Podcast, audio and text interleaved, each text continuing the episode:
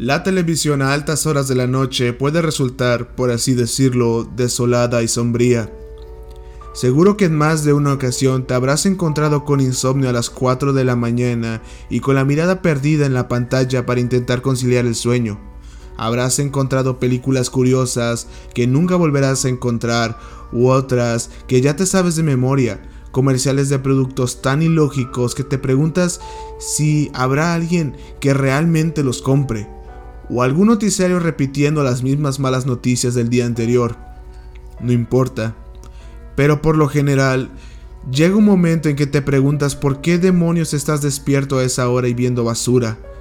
Y es que la televisión moderna, con sus cientos de canales en sistemas de paga, se ha convertido en algo tan monótono que ya hay muy pocas cosas interesantes. Todo está a merced de los patrocinadores que solo buscan colocar sus productos en comerciales sin importar lo ridículo o innecesarios que pueden ser. Con todo tan férreamente manipulado, ya no existe esa magia de la televisión nocturna de mediados de los 90.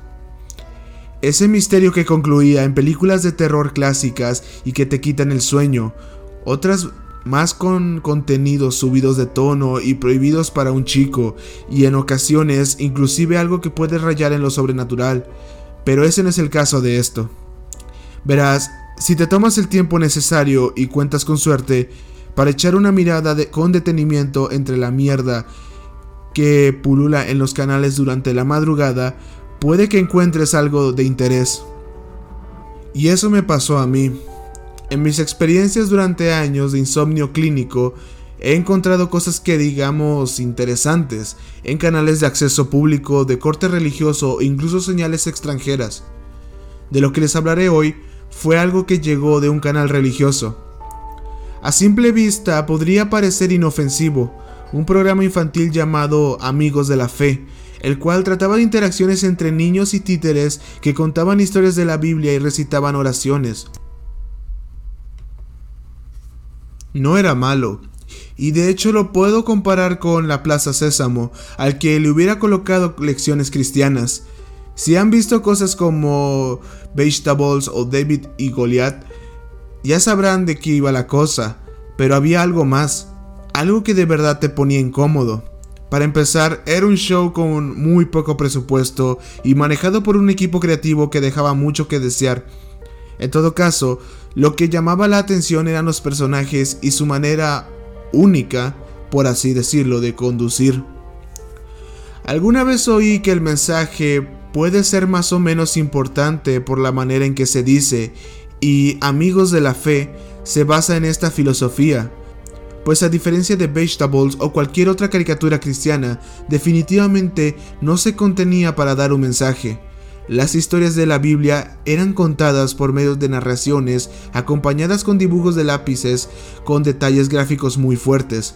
Por ejemplo, el asesinato de Abel, gente ahogándose para ilustrar el diluvio y el arca de Noé, las plagas de Egipto, las pruebas de Job, o incluso retratos de Satanás que parecían más adecuados para un disco de heavy metal o un oscuro manga japonés.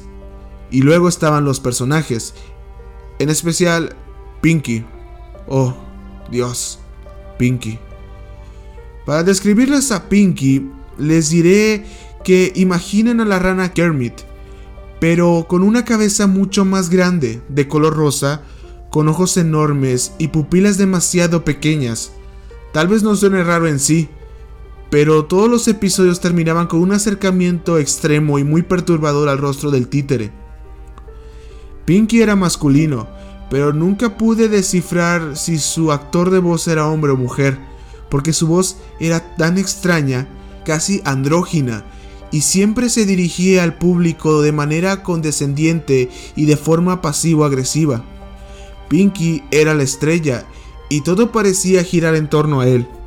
Cuando alguien tenía una duda, era él quien la respondía con versos de la Biblia, aunque en ciertas ocasiones se limitaba a responder de forma caprichosa y que rayaba en lo cruel.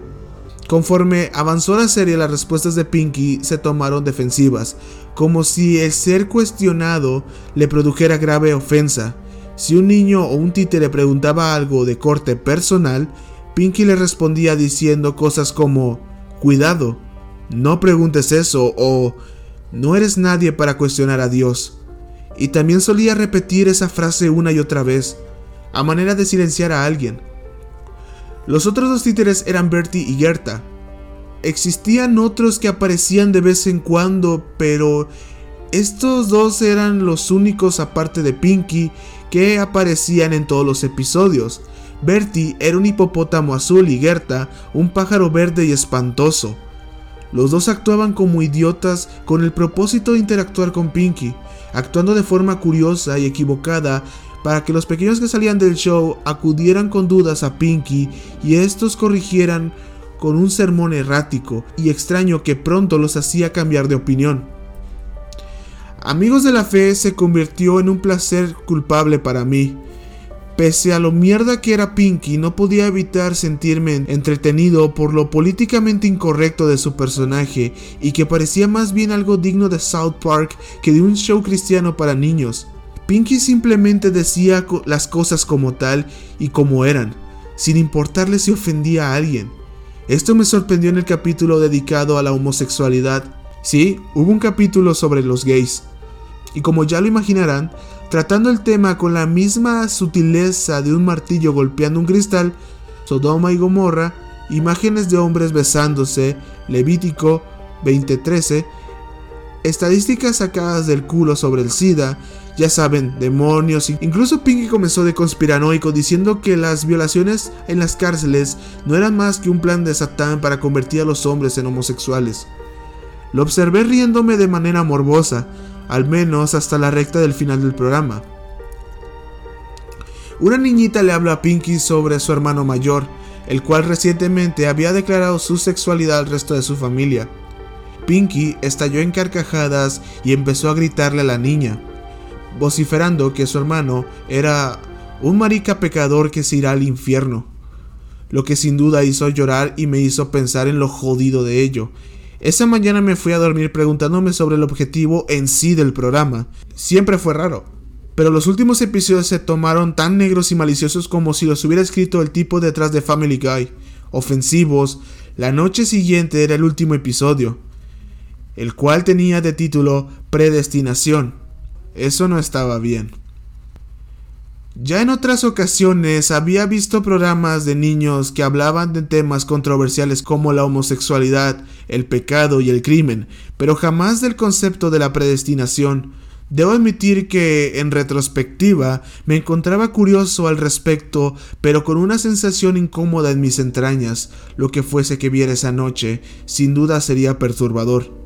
El programa comenzó igual, hasta que Bertie apareció en escena y habló con Gerta y los niños sobre algo que había escuchado por ahí. Predestinación. Decía acompañado de un número musical y sus estupideces usuales. Como siempre, llegó el momento de hablar con Pinky.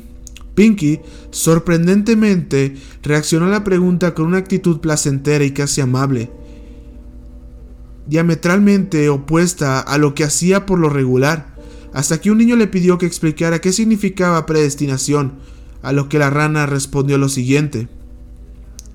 Algunas personas están destinadas al cielo y otras al infierno. Y después comenzó con un discurso del poder de Dios. El chico se veía muy incómodo y hasta atemorizado. Le preguntó por qué decía eso si Jesús había muerto para salvar a todos. Entonces Pinky le dijo algo muy difícil de digerir. Jesús murió para salvar a los elegidos. Los otros niños que comenzaron a entender de manera gradual la gravedad del mensaje se veían asustados. El niño de la pregunta anterior observó la cámara como si dijera, ¿Tengo que hacerlo? por unos segundos, hasta que reunió el valor para hablar, o alguien lo obligó y le preguntó a Pinky cómo podía saber si iría al cielo o no. Y Pinky respondió, Nunca lo sabrás, no hasta que mueras.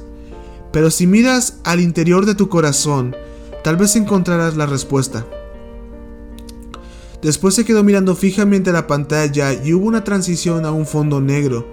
Pensé que el programa se había acabado y estaba por cambiarme cuando vi un título nuevo. No hay redención para los condenados. Entonces, un desfile de ilustraciones bastante gráficas. Esta vez sin mensaje de la Biblia o moraleja, solo vistazos al destino de aquellos que no habían sido elegidos. Una pareja abrazándose antes de ser achicharrados por un muro de fuego, gente con pies encadenados al piso, siendo devorados por demonios, algunas empaladas en grandes estacas, con demonios voladores rodando a su alrededor, un lago de fuego, lleno de hombres, mujeres y niños que se achicharraban lentamente, monstruos gigantescos y horribles luchando entre sí, sacándose los ojos. La música de fondo iba acompañada de gritos y lamentos, con algunas frases de Pinky como Esta es la cólera del Señor y me hace feliz ver a los pecadores sufriendo. Esto continuó por unos minutos hasta que finalmente hubo un corte abrupto. Esperé a ver los créditos, pero en esta ocasión fue distinto. En lugar del texto ascendiente de fondo negro, apareció una toma del estudio, donde se podían ver incluso las cámaras las luces del techo y los micrófonos y sin rastro de alguno de los niños o marionetas.